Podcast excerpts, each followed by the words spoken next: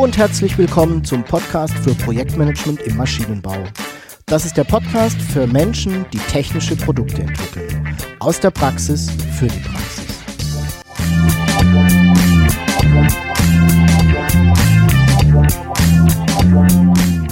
Mein Name ist Jörg Walter. Ich bin Ingenieur und arbeite als Berater, Trainer und Coach im Projektmanagement für technische Projekte.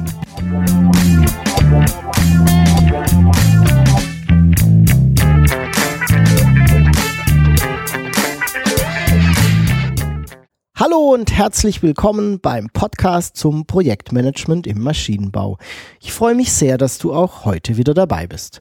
Ich hoffe, du hattest eine erfolgreiche Zeit seit der letzten Episode und ja, konntest dein Projekt ordentlich vorantreiben. Nachdem ich ja in den letzten beiden Episoden eher über zwei softere Themen gesprochen hatte, geht es heute wieder mit etwas handfesterem weiter. Es geht nämlich um Projektkosten und ja, wie du die Kosten für dein Projekt ermitteln kannst. Wie habe ich die Episode für dich aufgebaut? Wir werden zunächst mal genauer beleuchten, warum wir eigentlich Projektkosten benötigen und im zweiten Schritt dann mal anschauen, aus was sich Projektkosten zusammensetzen. Du wirst dann von mir eine Schritt-für-Schritt-Anleitung bekommen, wie du die Kosten für dein Projekt ermitteln kannst und dann habe ich noch ein paar Tipps und Tricks für dich. Und ganz zum Schluss, das kennst du schon, meine Fragen an dich zum Weiterdenken. Fangen wir doch mal an, vielleicht mit der etwas eher ungewöhnlichen Frage, warum brauchen wir eigentlich Projektkosten? Und du magst vielleicht denken, das ist nicht offensichtlich. Naja, dazu macht es vielleicht mal Sinn, kurz nachzudenken, was Projektkosten eigentlich sind.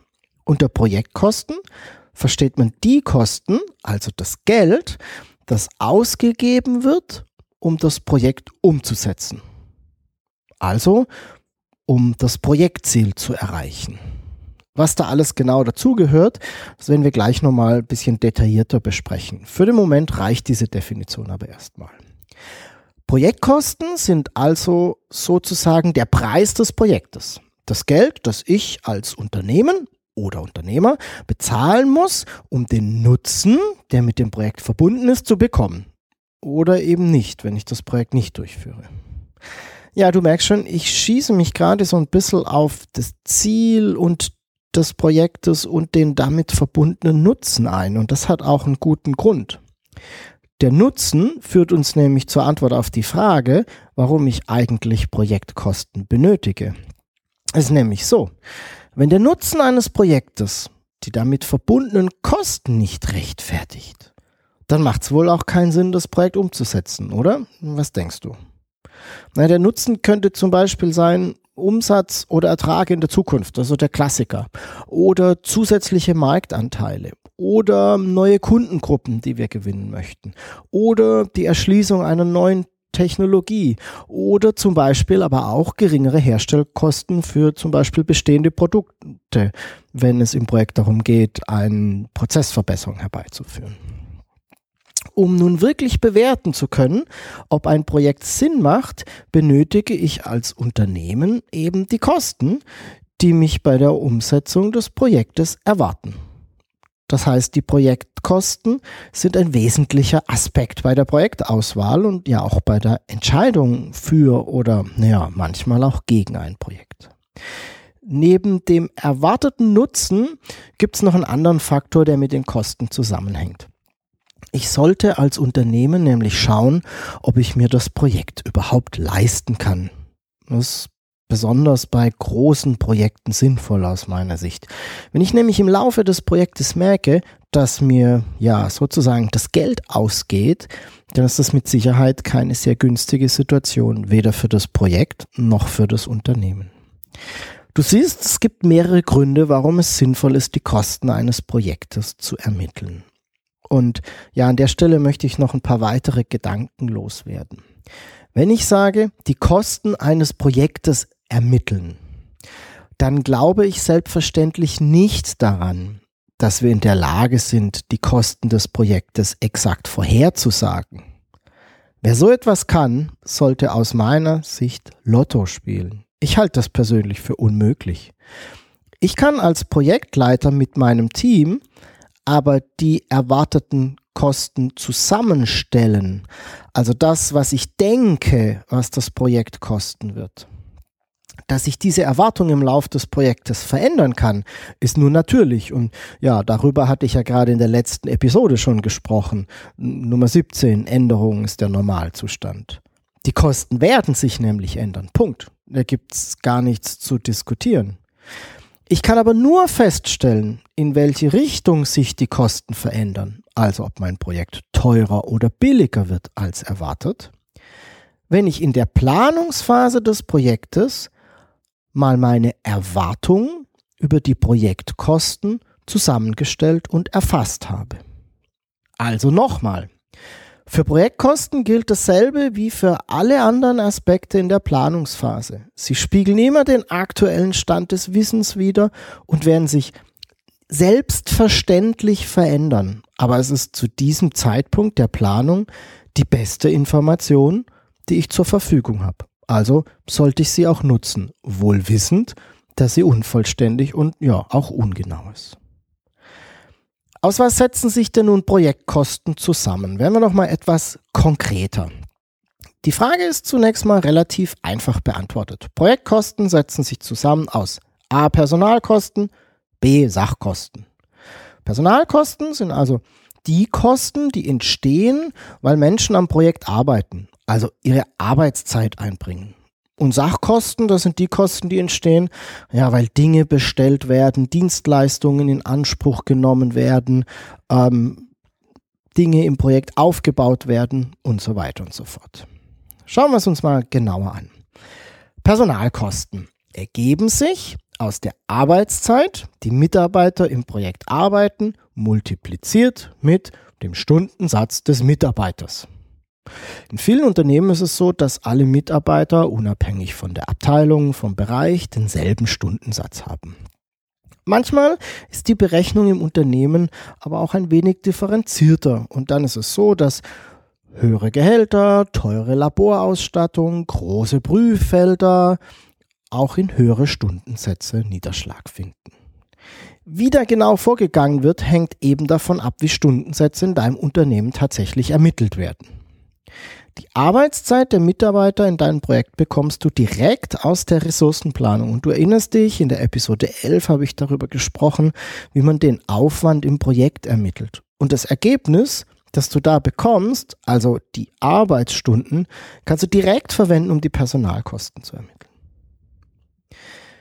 Sachkosten sind meist ein bisschen schwieriger zu ermitteln da sie in den einzelnen Projekten sehr unterschiedlich sind. Grob gesagt sind alles Sachkosten, was nicht über Arbeitszeit erbracht wird, beziehungsweise für das du im Projekt eine Rechnung gestellt bekommst. Das kann eine Rechnung von außerhalb des Unternehmens, also von einem Dienstleister, von einem Labor, von einem Berater sein, oder eben auch innerhalb. Zu Sachkosten zählen zum Beispiel Muster und Prototypen, externe Dienstleister, Übersetzungskosten zählen da zum Beispiel mit da rein. Aber auch die Nutzung von Prüfständen kann sie auch, ne, wenn du intern Prüfstände verwendest. Ähm, manchmal ist es aber auch so, dass Prüfstände mit Stundensätzen belegt sind. Ähm, da ist dann mit Sicherheit die Frage, ähm, ob das jetzt als Personal- oder Sachkosten zu sehen sind. Lizenzkosten, Zulassungskosten und so weiter und so fort. All diese Dinge zählen zu den Sachkosten. Als Faustregel kannst du sagen, alles, wofür du eine Rechnung bekommst, eine interne oder eine externe Rechnung oder eine Verrechnung von Kosten, sind Sachkosten. Wenn du nun also deine Personalkosten und deine Sachkosten kennst, dann bist du relativ schnell in der Lage, deine erwarteten Projektkosten zu ermitteln. Okay, ist dir immer noch ein bisschen nebulös und du weißt noch nicht so genau, wie du da rangehen sollst? Kein Problem. Ich habe so eine ganz kleine Schritt-für-Schritt-Anleitung für dich zusammengestellt.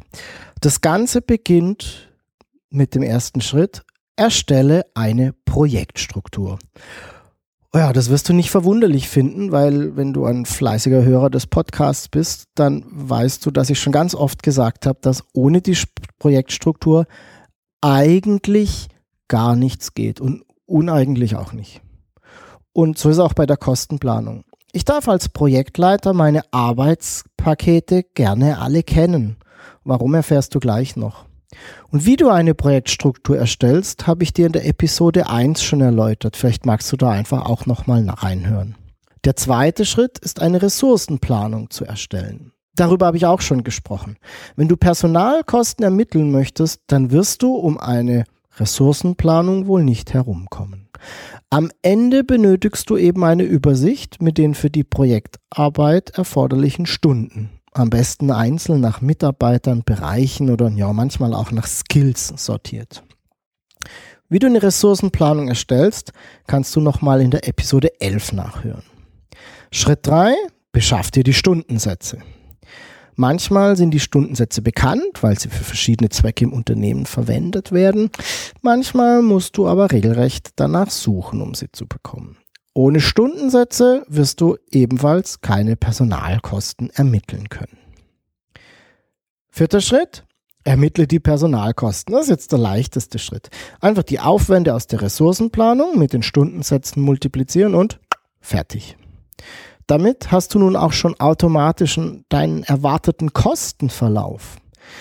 Da du ja die Aufwände aus der Ressourcenplanung in der Regel in, wie soll ich sagen, Zeitscheiben, also pro Monat zum Beispiel vorliegen hast, bekommst du so relativ schnell eine Übersicht, wie sich die Personalkosten, du erinnerst dich, Aufwand mal Stundensatz, jeden Monat möglicherweise oder geplant entwickeln werden. Der fünfte Schritt ist dann noch, die Sachkosten zu ermitteln. Ja, und hierzu nehme ich mir natürlich wieder die Projektstruktur heran und durchleuchte sozusagen jedes Arbeitspaket. Ich schaue mir um, welche Sachkosten für die Umsetzung des jeweiligen Arbeitspaketes erforderlich sind. Brauchen wir Muster oder Prototypen? Brauchen wir externe Dienstleistungen und so weiter und so fort. Und das schreibe ich auf und sammle das.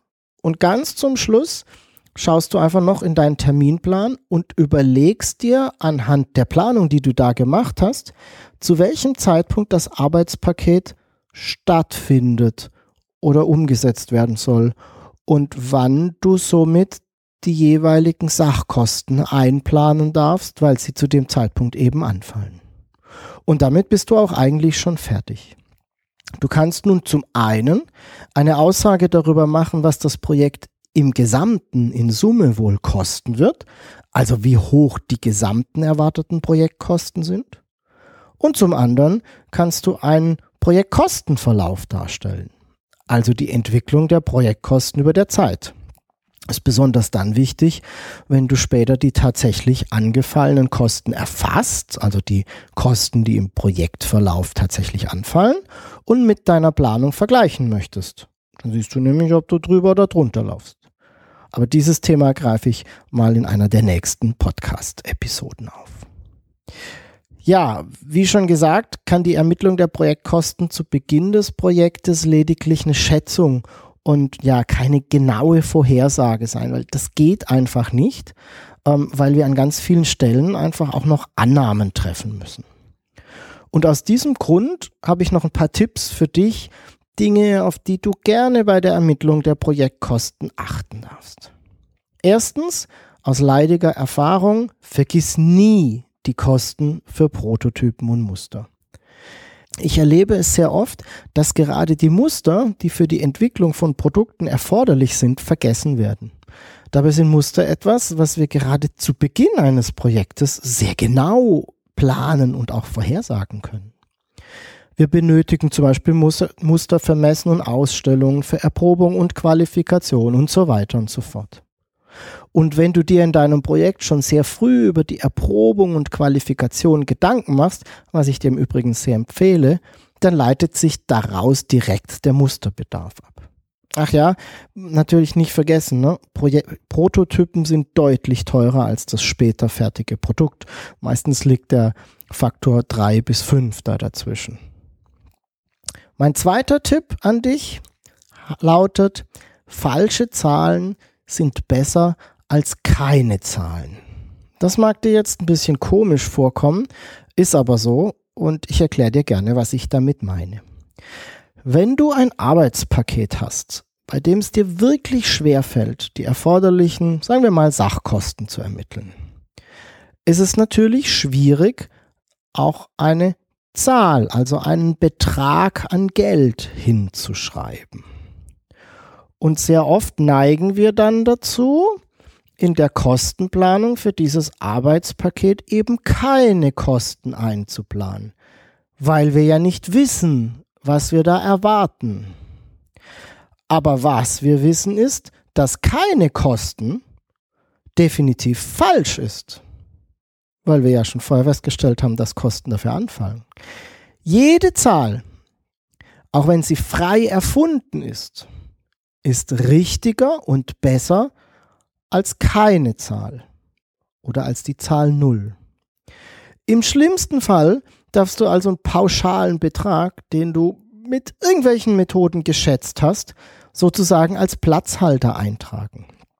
Und so, sobald du dann besseres Wissen über die Kosten hast, ersetzt du dann einfach diesen Betrag.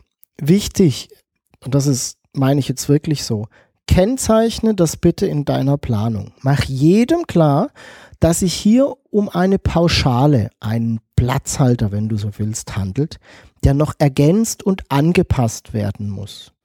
Aber jeder Betrag, den du dort einträgst und der sich dann in der Summe in den Projektkosten niederschlägt, ist besser, als wenn du keinen Betrag, keine Kosten dafür einträgst.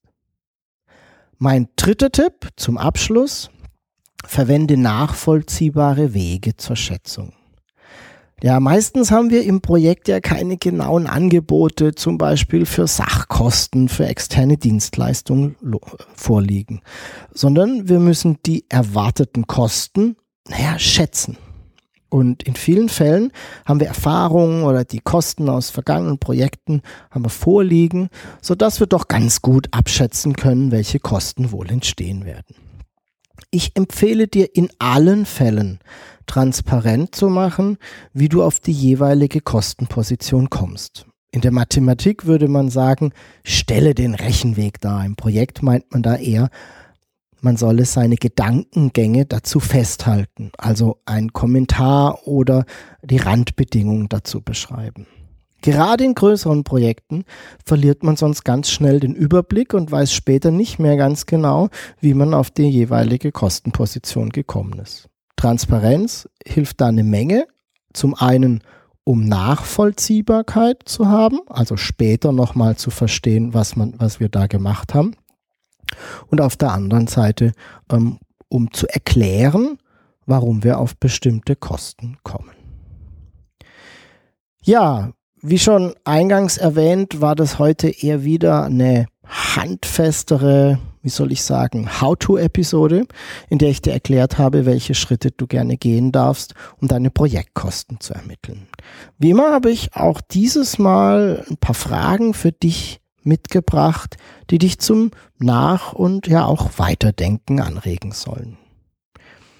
Die erste Frage ist, wie gehst du denn heute vor, um deine Projektkosten zu ermitteln?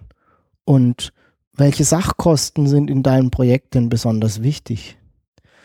Eine weitere Frage an dich ist, hast du in deinem Projekt die Kosten aller Arbeitspakete berücksichtigt oder fehlt noch was? Ja, und was bedeutet das für dein Projekt? Nun sind wir auch schon wieder am Schluss angekommen.